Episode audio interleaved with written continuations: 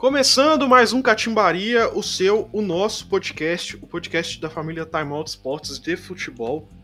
Mais uma quinta-feira aqui e a gente vem para comentar o que está acontecendo no mundo do futebol. Eu, tô, eu sou Marcos Paulo Rodrigues, estou aqui com o Fábio Andrade. Olá pessoal, tudo tranquilo? Hoje a gente vai falar um pouquinho da utilização do VAR, vai falar de Campeonato Brasileiro, tem bastante coisa para ser falada aí, ser introduzida. Acho que o papo vai render bem. Pois é, hoje a gente não traz um papo tão grande é, sobre a cultura futebolística, porque como foi no, no, no, programa passado, que a gente trouxe aquela, aquele panorama para as finais do campeonato estadual, a gente vem agora com o, o início do campeonato brasileiro, com o VAR, tudo que está acontecendo, porque afinal de contas esse início do, de utilização do VAR no Brasil, essa utilização para valer, né, que ele já era utilizado há algum tempo, está sendo bem polêmica, né, Fábio? Pois é, é uma, é uma diferença é, é, gritante entre a utilização, entre a estrutura do VAR, antes de tudo, e a utilização do VAR entre a Europa e o Brasil, né? E, é, o futebol sul-americano está um pouco à frente, assim, é, é, em questão de comebol e tal, mas as federações estaduais e, e a CBF é, parece que não se adaptaram muito bem. Eu, eu vi até um tweet esses dias mostrando que as federações estrangeiras elas têm equipamentos próprios para o VAR, né? Desenvolvidos para o VAR, aquela questão do, do vídeo, né? De, de, aquele aquela aquele botão que gira e que leva, né? E leva o, o vídeo para frente, para trás. E o VAR brasileiro usa teclado. Ele usa teclado e mouse, né? Foi um dos, um, um dos problemas apontados para demora, né? Da, da resolução do, dos, dos lances e além disso, tem uma falha que para mim é humana, né? Sim. É, é, o VAR é, ele é determinado a ser usado, a, ser, a chamar a arbitragem quando o VAR, os árbitros do vídeo, acreditam que teve alguma, algum erro, algum equívoco na marcação, né? E na, na, realidade, os árbitros de campo, eles têm a autonomia, né? Então eles precisam marcar com convicção, usar a marcação deles e caso haja alguma suspeita de erro, aí sim o VAR comunicar a arbitragem.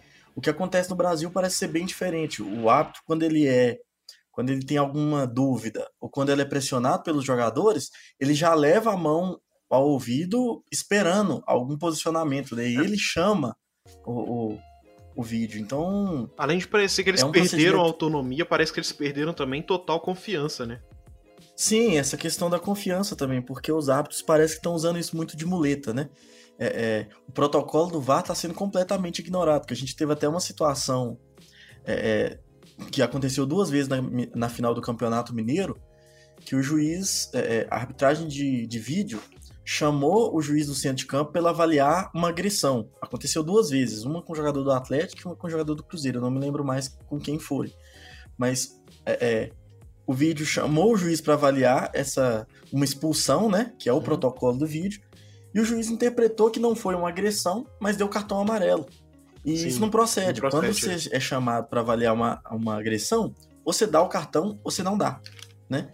E assim, tem toda uma discussão porque a imprensa também trata muito errado o protocolo do árbitro de vídeo, né? A gente teve aqui o, o caso do Márcio Rezende, ele chegou a falar no ar que o juiz, se ele quisesse, ele podia é, reavaliar um lance e iniciar o segundo tempo na marca do pênalti, se ele avaliasse que teve um pênalti que ele não deu, sabe? Então, os caras falaram coisas absurdas. Teve o caso. É, é, tem os, os casos que são interpretativos e que comentaristas de arbitragem tomam a interpretação deles como verdade para afirmar categoricamente que o juiz errou e acaba colocando o, o público contra o VAR, né? Sim. Teve aquela polêmica até do, do escanteio, né? Na, na, final do Mineiro, o gol do Cruzeiro ele, ele foi originado de um escanteio que não aconteceu. Sim, sim. Que era para ser tiro de meta. Só que isso não faz parte do protocolo do VAR. Né? É que nem eu costumei falar. Se o Leonardo Silva tira aquela bola de cabeça, ninguém ia discutir um VAR para inversão de escanteio para tiro de meta, né? Então, assim, a, a, as discussões, elas são. Elas parecem até visar a. a uma, um problema mesmo do, da audiência com o VAR. Porque a gente até tem exemplos de muitos jornalistas, né? que estão se posicionando firmemente contra o VAR porque atrasa o jogo, ou porque, no caso do André Rizek, que eu acho que foi o pior, que falou que um gol é, é, irregular anulado tirou a emoção do jogo, porque os torcedores do Manchester City já tinham comemorado, não sei o quê, quando o gol foi claramente impedido. Quando mostrou o replay, eu tava assistindo esse jogo, imediatamente eu falei, eu falei, o VAR vai chamar, porque o, o, o Sterling tava impedido né? Eu acho que foi o Agüero que tocou na bola e desviou a trajetória dele. Ah, então, assim, os caras estão lutando contra a parede, assim. Porque é um negócio Fora bizarro. que, nesse, nesse exemplo aí, a gente tem que o, o, o próprio Guardiola dá uma, uma entrevista muito boa, que ele fala que é mais do que justo é, eles terem saído por causa do VAR, porque não seria justo com o Tottenham, né? É o Tottenham? É. é não seria justo eliminar o Tottenham com, por causa de um erro no último minuto de jogo, praticamente aí vem um jornalista e, e quer julgar isso, o mérito de ter ou não um lance. É justo alguém passar com um erro de arbitragem, sendo que a gente, o ano inteiro, ano passado, por exemplo, o ano inteiro foi reclamar, a pessoa reclamou que não tinha, que os clubes não tinham aprovado a utilização do VAR. Aí agora você vai reclamar? É claro que ainda tem problema, mas é melhor você ter a, a utilização falha agora e, e ir trabalhando no, na melhora dela do que você não ter. Ou, e, e, não, se não tivesse esse ano, era uma coisa assim que a gente ia imaginar, pô, não tá tendo agora. O mundo inteiro tá utilizando já, quanto que vai ser utilizado no Campeonato Brasileiro? Não pode ser tão atrasado assim. É claro que tem seus problemas, mas é melhor ter agora e começar a trabalhar do que não. Um exemplo do, dessa falta de, de preparação também do, dos hábitos para lidar com isso é que você sabe quanto tempo e, e como foi feito a, a preparação dos árbitros para a utilização do VAR no Campeonato Brasileiro, Fábio? Eu nem imagino. Eu acho que demorou mais tempo avaliando um lance durante uma partida do Campeonato Brasileiro do que o tempo que eles passaram se preparando. Foi mais ou menos isso, porque foi uma videoaula de três horas foi uma Cara. videoaula de três horas. E, tipo assim, era uma videoaula, tava lá correndo a videoaula, usar, eles não tinham como nem debater. Era só, tipo, alguém preparou um vídeo e assistam. Foi um, um Matrix. Não, foi um. Um, um, ah, um Vingadores Ultimato de, pra, de preparação para arbitragem, Fraga. Três horas, cara. Como é que você se prepara para um campeonato com três horas de vídeo? É, isso não existe, sabe? Não, e, e, e sobre a celeridade, né, que eu fiz a piada ali, é, é visivelmente a arbitragem brasileira não aprendeu, a, a não entendeu o protocolo. E assim, a, as federações não estão muito importando com isso, não, sabe? A gente teve o caso do Campeonato Mineiro do, do primeiro tempo desse jogo que eu citei, que o jogo ficou muito, mas muito tempo parado, teve muito pouco tempo de bola rolando, porque no primeiro tempo o juiz estava assim, ele estava completamente louco. Ele chamava Desculpa, no segundo jogo VAR, do final, né? Isso, no segundo jogo e no primeiro tempo. Não, no, no tempo mais. total, velho, nos 90 minutos, 48 minutos foram de bola rolando. Sim, e é uma coisa tão bizarra, porque além de parar muito e para coisas que não estão no protocolo, tem a demora, né? Eu, eu citei anteriormente a questão é, é, técnica, né? Porque o equipamento do nosso VAR é muito precário, mas é, é, tem a questão. A questão humana também, claro. Mas se você for parar para pensar, no jogo que eu citei também do Tottenham com o Manchester City, o gol foi anulado enquanto a torcida ainda estava comemorando. Assim, o Guardiola ainda estava pulando lá, o juiz levou a mãozinha no ouvido porque os caras conseguiram avaliar naquele tempo, vendo o, replay do lance. Quer dizer, os caras já procuraram, né? A arbitragem de vídeo já teve essa esse reflexo. O lance foi claramente um lance muito rápido e que ele uhum. saiu de uma linha muito próxima, né? Da, da, da, linha da zaga. Os caras já foram direto na linha de impedimento e avaliaram imediatamente. Na primeira conferência, eles já perceberam que ele estava impedido e já avisaram o árbitro. E aí o procedimento é: se, uh, a arbitragem de vídeo chama o árbitro, não, fala, lance de lance tá impedimento você quer ver o que o cara ver, é lance técnico. Ele foi anulado. O que eles precisam ver é lance interpretativo, né? Lance técnico, né? Mas o juiz ainda tem a autonomia de querer ir lá ver. Mas os caras cravaram, olha, o lance estava impedido, pode anular. Ele foi e anulou. E outra coisa, a, a orientação para os auxiliares é de não marcar o impedimento se estiver com dúvida, em hipótese alguma. É deixar o lance seguir. Sim, deixa o jogo correr, é. Então, assim. É. É, é. E pá, depois que para a jogada, ao, ao, você vai observar se para ou não. Sim, e é um problema que a gente tem sem VAR aqui no Brasil, porque a gente sabe que bandeira brasileiro, quando ele tá na dúvida, a regra, inclusive, as mais recentes, diziam que se você tiver na dúvida, você não marca. Né? Porque se tiver na dúvida, a chance de estar na mesma linha é muito grande. Mas a arbitragem brasileira tinha uma mania, por exemplo, de é, os auxiliares esperavam o, o, o desenvolver da jogada para levantar a bandeira. Se o cara colocasse a bola na frente e deixasse a bola sair para tiro de meta, ele não, não levantava a bandeira, sabe? Se, é, Sim. se o cara fosse em direção ao gol, o cara já ficava inseguro ali, tremia da base levantava a bandeira. Então, assim, a arbitragem do Brasil já é muito ruim. E para mim isso é o, é o, é o ponto principal, é, é, é a causa principal de uma de, de a gente ter um, uma operação do árbitro de vídeo tão ruim. Claro que tem as outras que são financeiras, que são técnicas e tal. Mas a arbitragem brasileira já é muito ruim.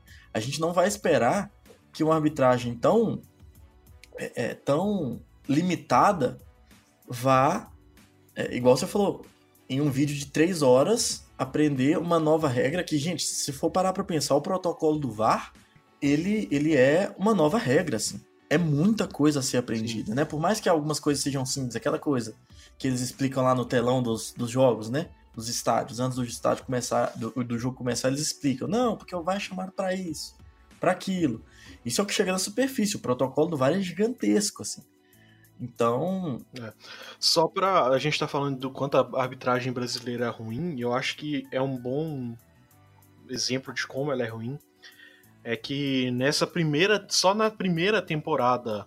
Ó, na primeira temporada, na primeira rodada do Campeonato Brasileiro, foram 10 participações do VAR, 10 intervenções diretas do VAR em 10 jogos. Intervenções diretas é aquela que o, o cara para e conver, fica conversando com a equipe lá, ou vai assistir, ou a partir disso muda alguma coisa no jogo. Foram 10 intervenções em 10 jogos.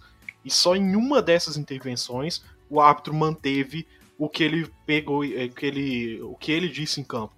Ou seja, tá tendo um grande problema aí, né? Se tá se em 10 jogos a gente precisou de 10 a gente teve 9 mudanças, 10 vezes o VAR é chamado, é porque 10 vezes aconteceu alguma coisa que o árbitro não acertou em campo e a gente tem um problema grande aí, né? Um problema gigantesco, né? E, é, e são erros. É... E isso a gente tá falando de erros crassos, né? Porque o, o, o VAR, é. Ele, é, ele é muito, vamos dizer assim, sei lá, ele é muito pontual para esse tipo de lance, né? Inclusive os lances de bola rolando, não são agressão, esse tipo de coisa, o VAR só, só é solicitado, ele só solicita a verificação por parte do juiz quando é lance de gol mesmo, quando é lance muito vertical, que é lance de, de uhum. chance mesmo. Igual tá a questão que eu falei aqui, do escanteio. Eu achei aqui agora, eu achei aqui agora, foram no campeonato italiano, a média é de uma intervenção a cada três jogos. No Brasil foi de um para um. Não, e assim, na primeira rodada, de cara mesmo, né? Em todos os dez jogos da primeira rodada. É, é, é um negócio muito bizarro. A arbitragem brasileira é muito ruim. Sempre é. Abre, abre muita margem para todas as torcidas do Brasil falar que são muito roubadas, né? É, é a gente Inclusive, a arbitragem é um. Eu, eu, falei em outro podcast sobre como tudo que envolve o futebol tá, tá gerando mais rivalidade, mais disputa do que a bola rolando, né? Eu falei dos bastidores, de, de time tentando contratar Aliciano, preparador de goleiro do outro time, né? Uhum. Mas a arbitragem brasileira é tão ruim que ela, ela serve de bengala para muito torcedor. E, e. Porque assim, ninguém aceita mais derrota no Brasil. Nunca. É, é um negócio impressionante. Você pega as finais de todos os estaduais possíveis.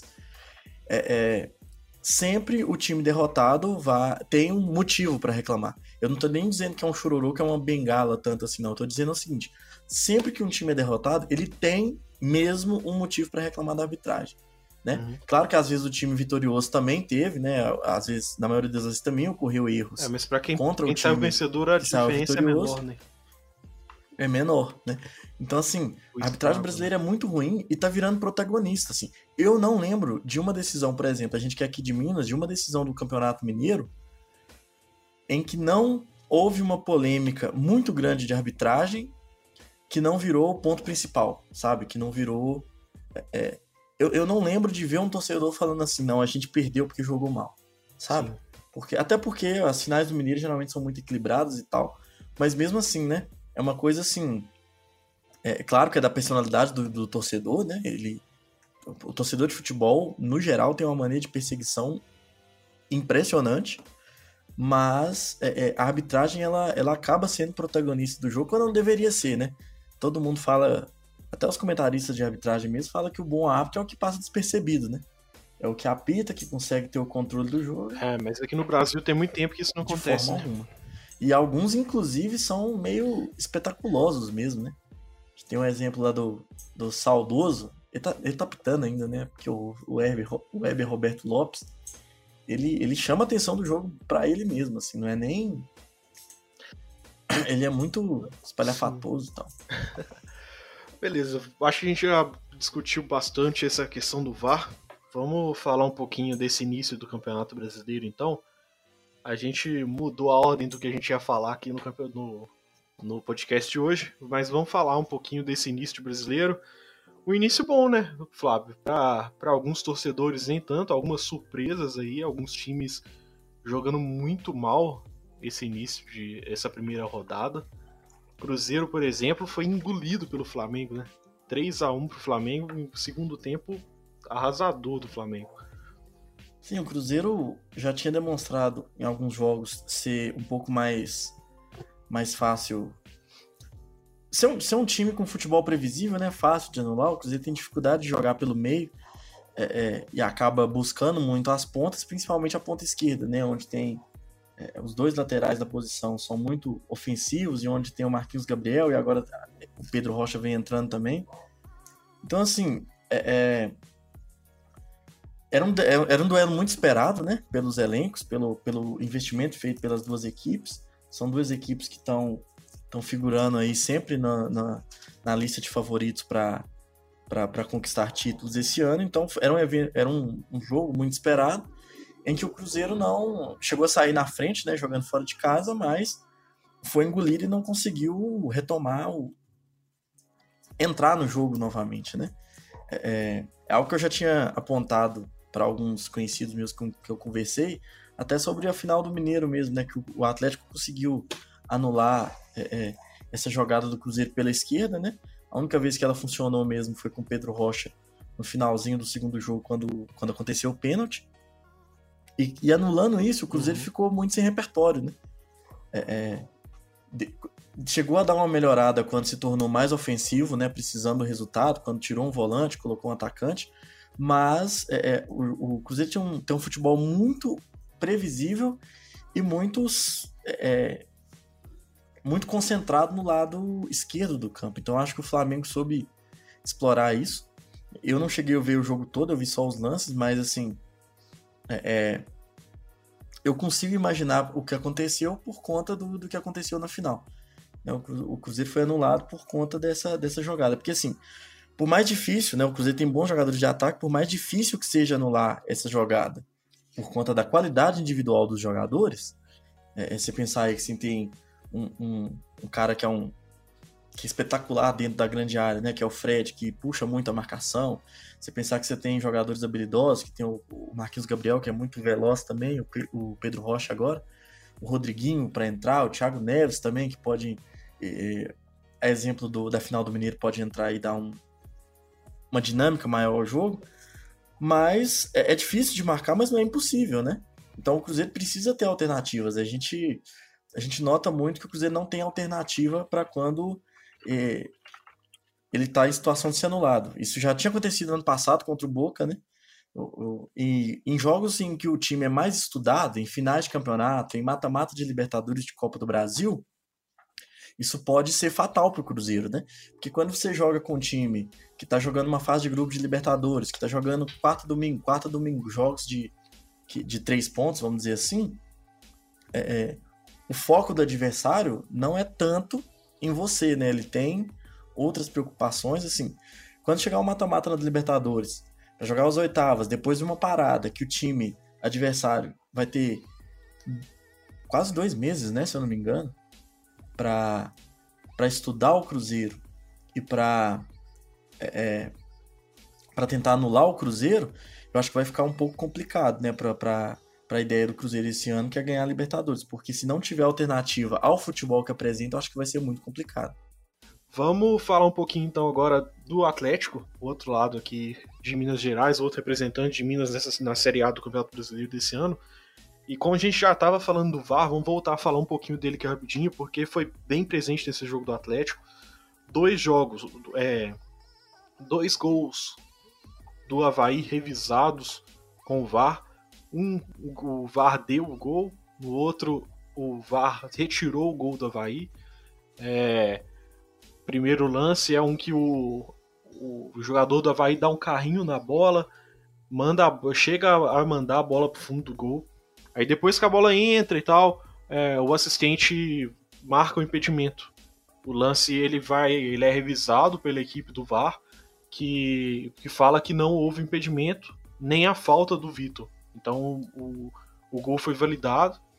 Só que depois, no outro lance, em outro lance do jogo, o VAR vem novamente e eles tinham dado o gol, era um gol do, do, do, jogador, acho que é Betão do Havaí, isso, isso Betão.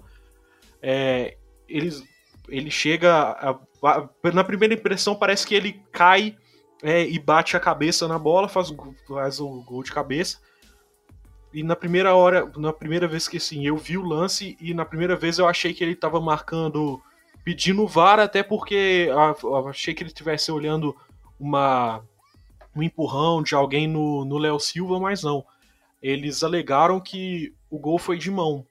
Então, anul e eles anularam o gol do Havaí. Então, do, dois gols pro Havaí, dois lances pro Havaí, um é gol validado, o outro não. No final, o Atlético sai com, com a vitória. Um, um jogo marcado pelo, pelos protestos da equipe, da torcida do Atlético e pela pior renda das 207 partidas como Atlético, do Atlético como mandante nesse no, no Independência depois da reforma, né? Foram 52.427 reais, um público de 10.500 torcedores, a pior renda da história do Atlético como mandante nesse novo Independência. É, tudo isso vem junto com um período em que o Atlético não convence, o Atlético mal, ainda sem o treinador definido para para a finalização do campeonato, para o segmento do campeonato brasileiro. Até agora, quem está treinando é o Rodrigo Santana, ex-treinador da URT, atual treinador do, do, do Sub-20, mas que a expectativa é que ele fique efetivo como, como auxiliar do, do, do próximo árbitro que árbitro próximo árbitro não, né? Já estou falando tanto de arbitragem, já estou até chamando o árbitro para treinar o time do Galo. É, é, o próximo técnico que chegar mas por enquanto é esse o time, é por enquanto é esse o, ele que treina, mas a gente não tem nenhuma confirmação ainda se ele fica, se vem algum técnico. Eles chegaram até a entrar em contato com o técnico do Sporting lá de Portugal agora, né? Mas foi negado. Ele não quis vir, ele estava esperando um é, uma proposta lá da Europa mesmo. Também teve proposta para o Rogério Ceni que recusou. Apesar do time do Atlético falar que não, mas já tá meio que confirmado que foi feito sim a proposta. Mas então, e por enquanto é isso assim, o Atlético vem vem melhorando assim, já foi um jogo o Atlético vem mostrando alguma melhora, pelo, parece que pelo menos treinando, o time tá treinando agora, que na época do Levi nem isso parecia que o time fazia. Ainda não tem uma identidade muito forte, não tem, não é aquele time que a torcida quer ver jogar, mas aos pouquinhos vai melhorando. Vamos ver se consegue melhorar, se decide quem vai ser o técnico, se ficam com o Rodrigo Santana, se efetiva o Rodrigo Santana, ou se vão trazer alguém. Pra, porque pelo menos até.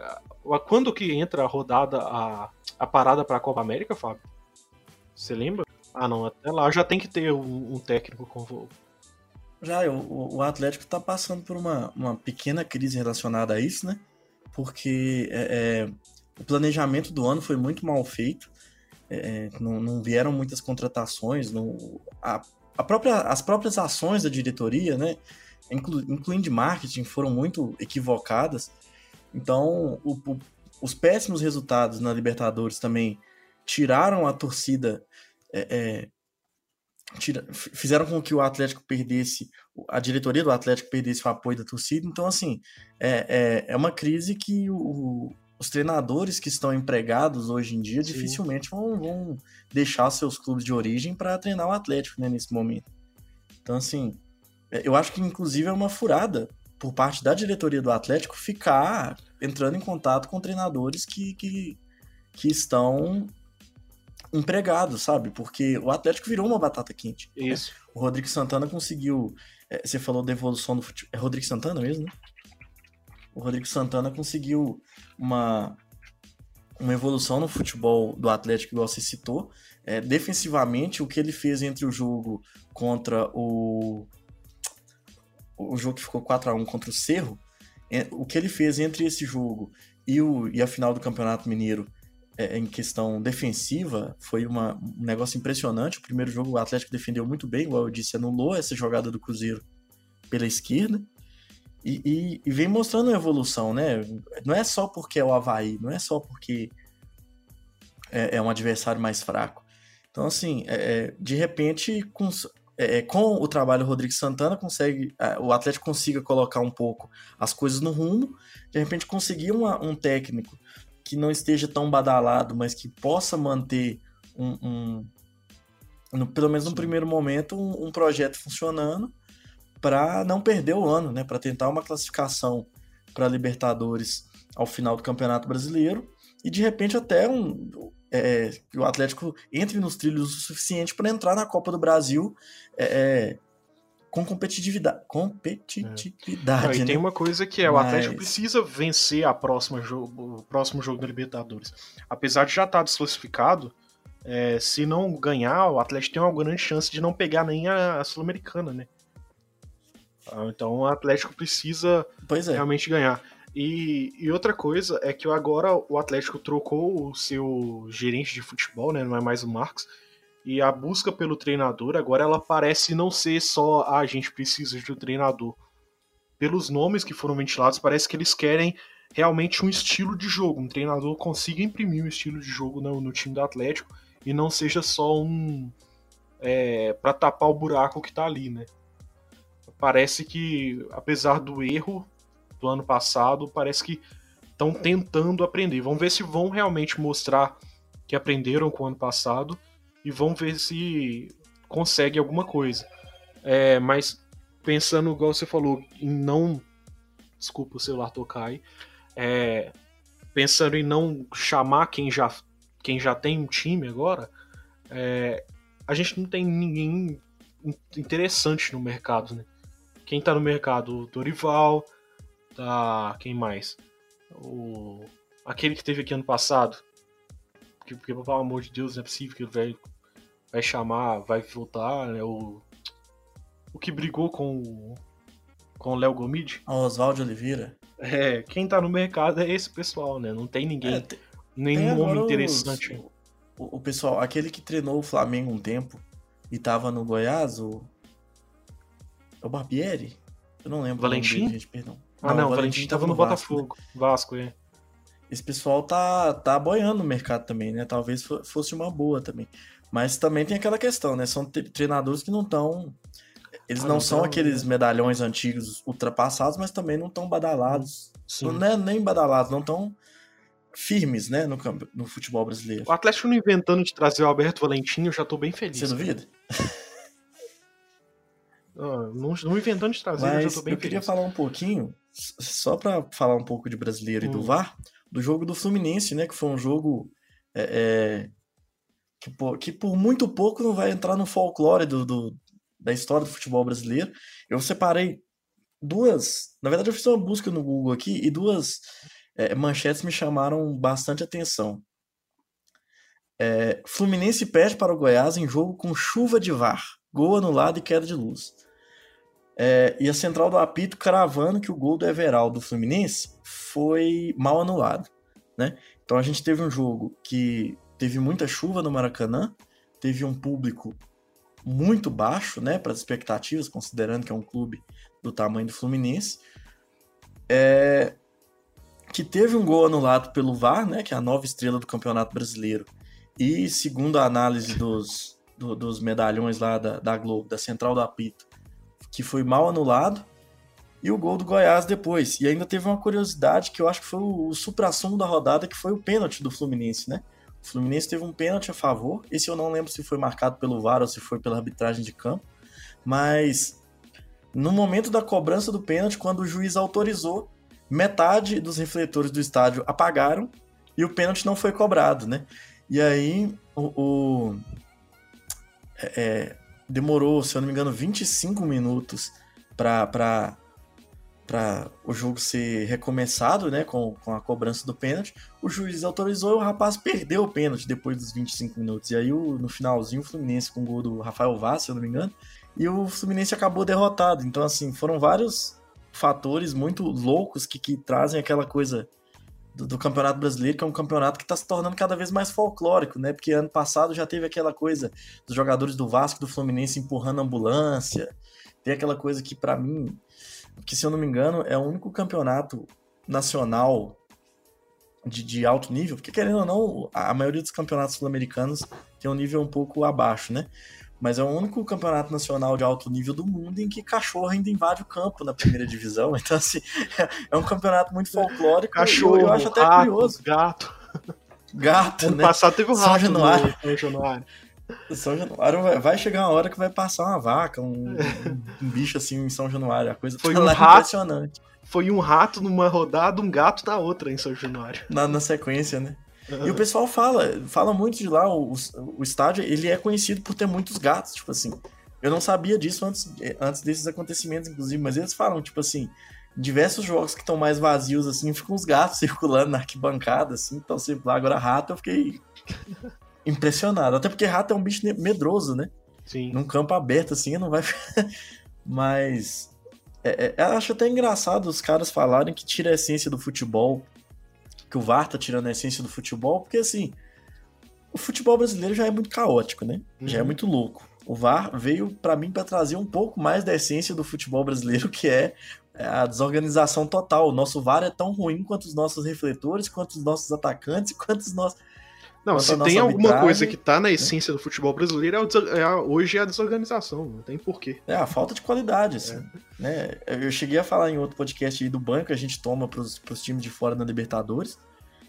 Mesmo tendo elencos muito bons, o brasileiro não leva o futebol a sério mais, tem anos, assim. É. Né? Então, dizer que o VAR vai tirar isso, que vai tirar essa emoção do futebol e que vai tirar principalmente a essência do futebol, especialmente do brasileiro, eu acho muito difícil, sabe? Sim. E, e, no caso da comemoração, eu tava vendo o público do, do City lá na, na Europa. E, sinceramente, eu, eu, eu não, não, me importo que aquelas pessoas sejam frustradas, não. O, a torcida do City lá na Europa, eu acho que a torcida do, do, a torcida do City no Brasil, eu acho que ela é até mais mais humana do, do que a de lá, sabe? É porque é um time de shake, eu, vou, eu, não devia estar entrando nisso nesse podcast, mas é, é um time de shake que você olha para arquibancada, metade é menino muito novo uhum. e a outra metade são uma galera muito velha, assim. Sim. É um negócio até curioso, né? Que são aqueles do City raiz lá, de quando é, é, parecia um jogo de, de, de, de futebol, né? Que a bola nem parava no chão. E a galera agora que chegou mais recente para torcer pros, pro novo City, né? O City do Guardiola, o City dos bilhões. Então, assim. Enfim. Voltando, eu acho que não tira a essência, não. Eu acho que a essência do futebol tá aí. Enquanto tiver uma bola rolando lá dentro, enquanto a decisão for com a bola no pé, eu acho que não tira a essência, não. Veio para consertar erro e quando o, o VAR for corrigido no Brasil, quando ele for corretamente usado, como ele está sendo muito bem utilizado na Europa, a gente não vai ter mais motivo para reclamar.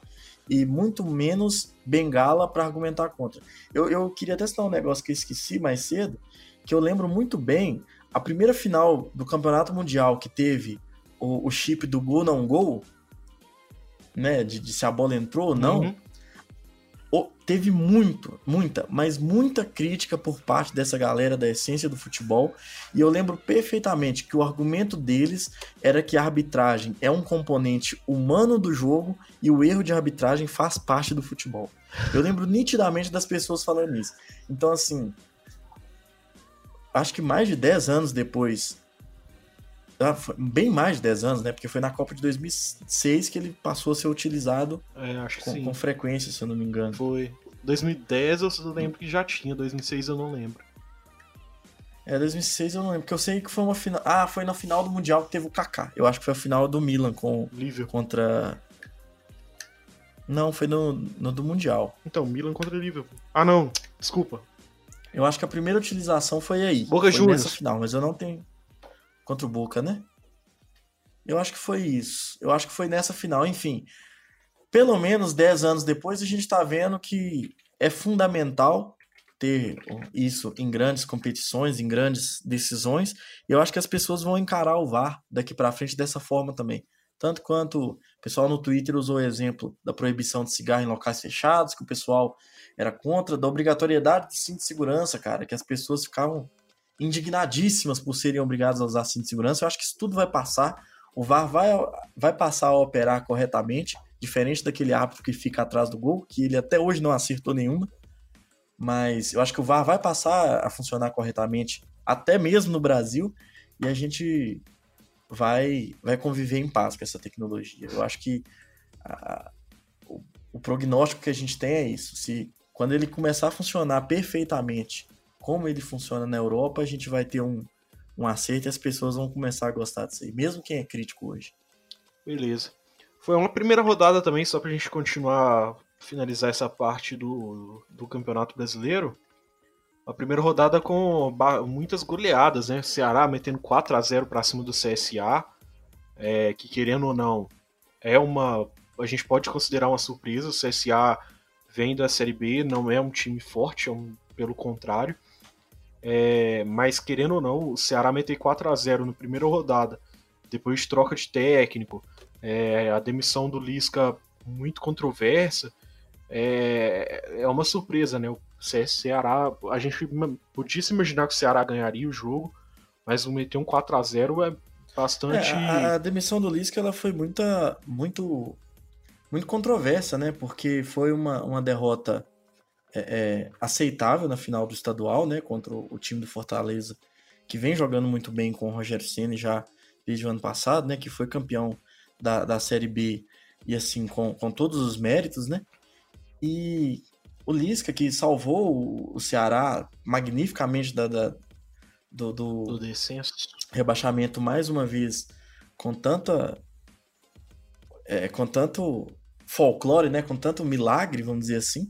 É um treinador folclórico, a torcida do Ceará gosta tanto. Eu acho Ganhou que não foi um resultado né? suficiente é, ganhou o busto lá e tudo. Teve aquela coisa das últimas rodadas do Campeonato Brasileiro, ele surfou no uhum. ônibus e tal. Claro que isso não define o que acontece dentro de campo, mas assim, os resultados do Ceará com Lisca não, não são tão ruins assim, né? Chegou na final do campeonato, por mais que seja um campeonato, um campeonato mais fraco, chegou na final, disputou de, de, de é, é, disputou em bom nível contra o Fortaleza, que é um time muito bom, muito organizado, né? Se mostrou pelo menos no ano passado. E uma demissão que, como eu disse, eu achei controversa, mas que parece ter dado resultado, né? Que é, é aquela coisa também. Mas é, é estranho a gente falar que dá, dá... É estranho a gente falar que deu resultado quando o time vem de uma de uma derrota aceitável numa final de campeonato estadual, né? Contra num clássico. Sim. Ceará e Fortaleza é clássico. E aí tipo, o time perde. É um jogo menor, hum? né? E, depois de uma vitória de um jogo melhor, não, é tão Sim, resultado e, assim. E o Ceará tá bem na Copa do Nordeste também, né? Então é estranho você falar que, que tá dando resultado depois de tudo isso acontecendo numa, e uma demissão tão controversa.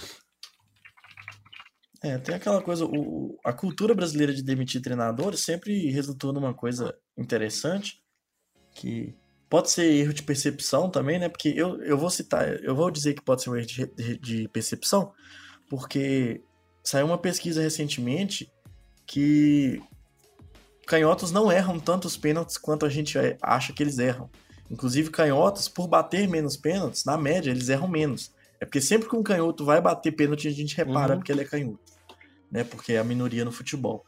E nesse caso, é, é, eu não sei se é uma percepção equivocada, mas sempre que há uma troca de treinador em um time que tem um elenco consideravelmente bom, é, é, tem aquela arrancada, né? No início do trabalho, sempre vem alguma melhoria no futebol, vem umas.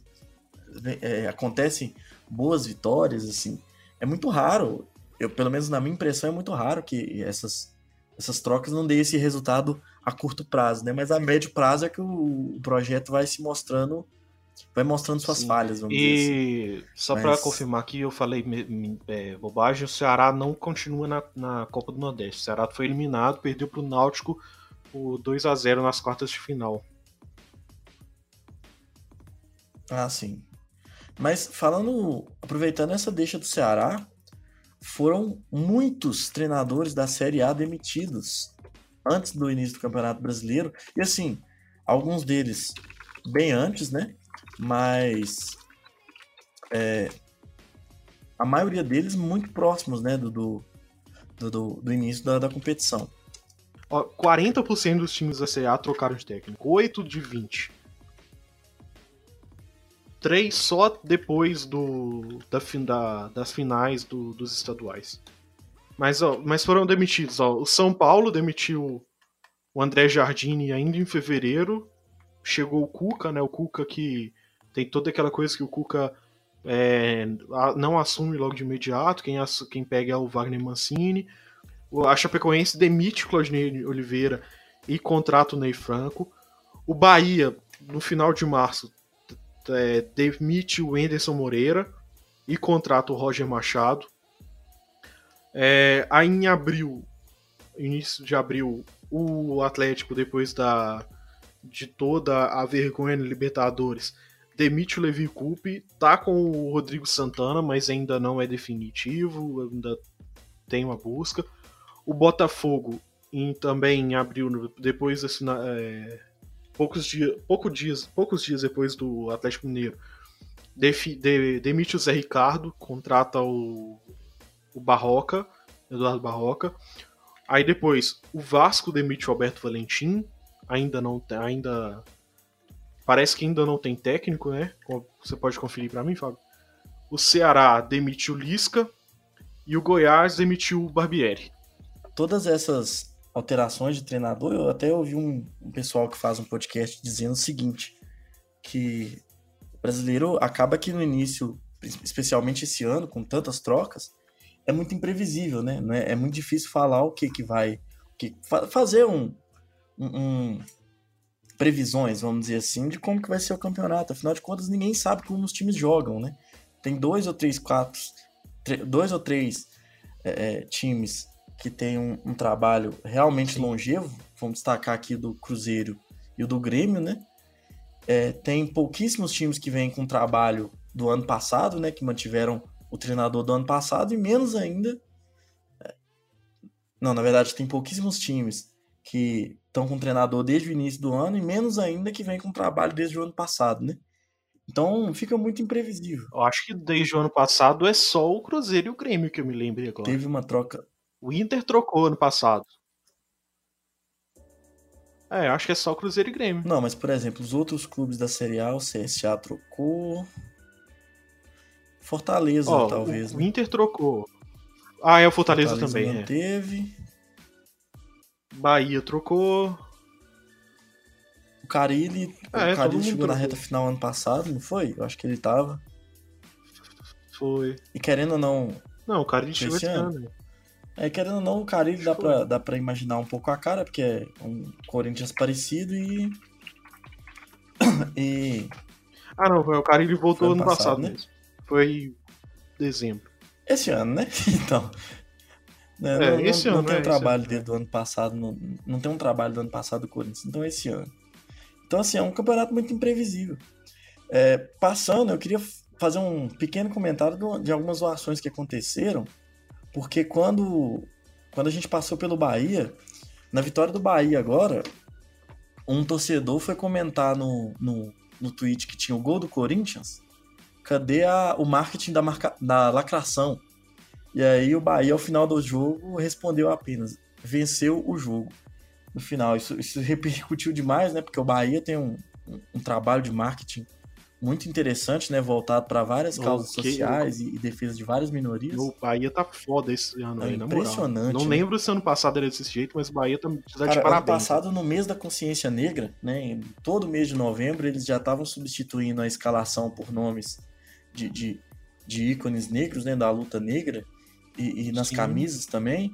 E esse ano fizeram na, na com, com os índios. Então, assim, também. é um trabalho maravilhoso, né? Tem, tem toda a questão do sócio popular lá, que eles, que eles é, é, começaram, que o Cruzeiro agora tá, tá até seguindo esse caminho. Assim, claro que. Aliás, o Cruzeiro. É, eu acho que a gente podia falar disso depois. O Cruzeiro. Depois não vamos falar agora, aproveitar rapidão. Cruzeiro que lançou a categoria de ingresso bem mais barato, né? Agora são 10 reais, né? Isso, é um setor é... inteiro a 10 reais em todos os jogos do brasileiro. É uma coisa que devia ser feito todo, por todos os times, cara. Tipo, meu, parabéns pro Cruzeiro por essa atitude de baratear e aproximar. Todo mundo briga por, por falar que é o time do povo. Não acho que é isso que vai definir se é ou não o time do povo, mas já é um, um ótimo começo, né? É, eu acho que assim, o futebol é do povo, né? É, são raríssimas uhum. exceções, uhum. pelo menos no Brasil, de clubes que não são populares, né? É, a maioria deles ao sul. Eu não vou nem começar a falar do Atlético Paranaense, não mas são, são pouquíssimos clubes que não têm ou origem ou uma tradição popular, né? Mas os clubes eles têm, um, têm cada vez mais se afastado dessa imagem e agora essas atitudes de alguns times eu acho louvável. É, falar só um pouquinho das regras do, do desse sócio, né? De, desse, dessa categoria. É, ela é aberta a todo todo público, não é o a exemplo do Bahia que tem uma categoria de sócio para pessoas de baixa renda, né? A, o ingresso popular do Cruzeiro é aberto. Cada torcedor pode comprar quatro ingressos, mas os ingressos são nominais. Ele precisa levar pelo menos uma foto do documento da pessoa que vai usar esse ingresso, né? O Cruzeiro ainda não confirmou que vai fazer a conferência é uma boa alternativa para evitar cambista. Sim. Né? É, o Cruzeiro ainda não, não, não afirmou que vai usar, que vai verificar, né, é, a, a procedência dos ingressos lá na, no momento da catraca, não afirmou categoricamente, mas ele disse que pode ser requisitado, né? A exemplo do sócio, do, do sócio torcedor. Eu, na, eu, sócio torcedor do Cruzeiro, por exemplo, eu tenho que ir eu no estádio. Eu não posso emprestar o meu sócio. É, eu estou sujeito a ter que levar um documento e provar que sou eu para entrar. Mas na prática o que acontece é, você passa o cartão e entra, né? acaba que o documento uhum. fica sendo uma obrigação só para quando dá algum problema e você precisa resolver na central do sócio lá e tal. Então, assim, eu acredito que problema com cambista não vai diminuir, mas também não vai aumentar, sabe? Porque é, é, o Cruzeiro chegou até a, a, mexer na categoria, nas categorias de sócio, é, elitizou muito o sócio torcedor do Cruzeiro, encareceu muito, ficou muito inacessível com a justificativa de tentar acabar com os cambistas. Mas qualquer jogo do Cruzeiro, você dá a volta no Mineirão, você vai ver ingresso, ingresso, ingresso, sempre, né? Cambista não acaba. Uhum. Então, assim, não, eu acho que a solução não é encarecer, a solução é criar mecanismos de defesa, né? Seja ingresso nominal, seja lá o que for, mas manter essa iniciativa do ingresso popular e se, se tudo der certo também, o Mineirão já tinha ventilado a possibilidade de tirar as cadeiras dos setores populares. Eu acho que isso vai ser é, muito importante, né? até porque esse setor pode crescer em termos de, de acesso de público. Então, é uma iniciativa muito interessante. Nada se compara às iniciativas do marketing do Bahia e também do sócio é, é, do Bahia, que tem essa, essa iniciativa do sócio é, é para pessoas de baixa renda. Mas já é um começo, né? Eu, eu fiquei muito feliz. Enquanto torcedor do Cruzeiro também, né? Eu fiquei muito feliz com isso.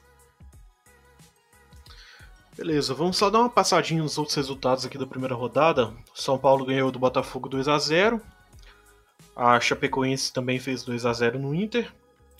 O Santos fez um jogaço contra o Grêmio, 2 a 1 São Paulo mostrando como se jogar, fez um, um esquema que parecia ser para jogar contra o próprio Santos e jogou e fez um e obteve um bom resultado contra o Grêmio lá, um resultado muito importante ganhando com, de, fora de casa contra um dos principais candidatos ao título dessa temporada, né? Sim. Ceará fez 4x0 no CSA. Só ressaltar um ponto aqui, porque o Santos afirmou que se fosse no futebol que o, o São Paulo teria. A gente falou da zoação do Bahia lá atrás, né? Ele falou é. que no futebol ele ganharia também. Venceria também, com a fotinha do São Paulo lá. Aí eu já acho meio difícil, mas tá valendo. Se fosse no ciclismo, talvez o São Paulo ah, ganharia, né? Tá acostumado. Bahia fez 3 a 2 no Corinthians. Outro jogo muito bom, um jogaço do Bahia também. O Atlético Paranaense fez 4 a 1 no Vasco. Palmeiras fez 4 a 0 no Fortaleza. O... E o Goiás venceu o Fluminense. Bom, acho que com isso Agora, a segunda rodada já tá acontecendo hoje, a gente tá gravando na quarta-feira. A segunda rodada já tá acontecendo. Temos oito jogos nessa quarta-feira, dois na quinta. Mas tá beleza, vamos passar então. Eu, aquela hora eu falei de quando que era a Copa América. A Copa América é mês que vem já, já começa dia 14 de junho, primeiro jogo. É, então deve que a partir de 10 de junho ali já deve ser a parada para a Copa. Ô, Fábio, a gente já tem quase uma hora e vinte de gravação. Nossa senhora, sim. Acho que a gente já tá bom por aqui.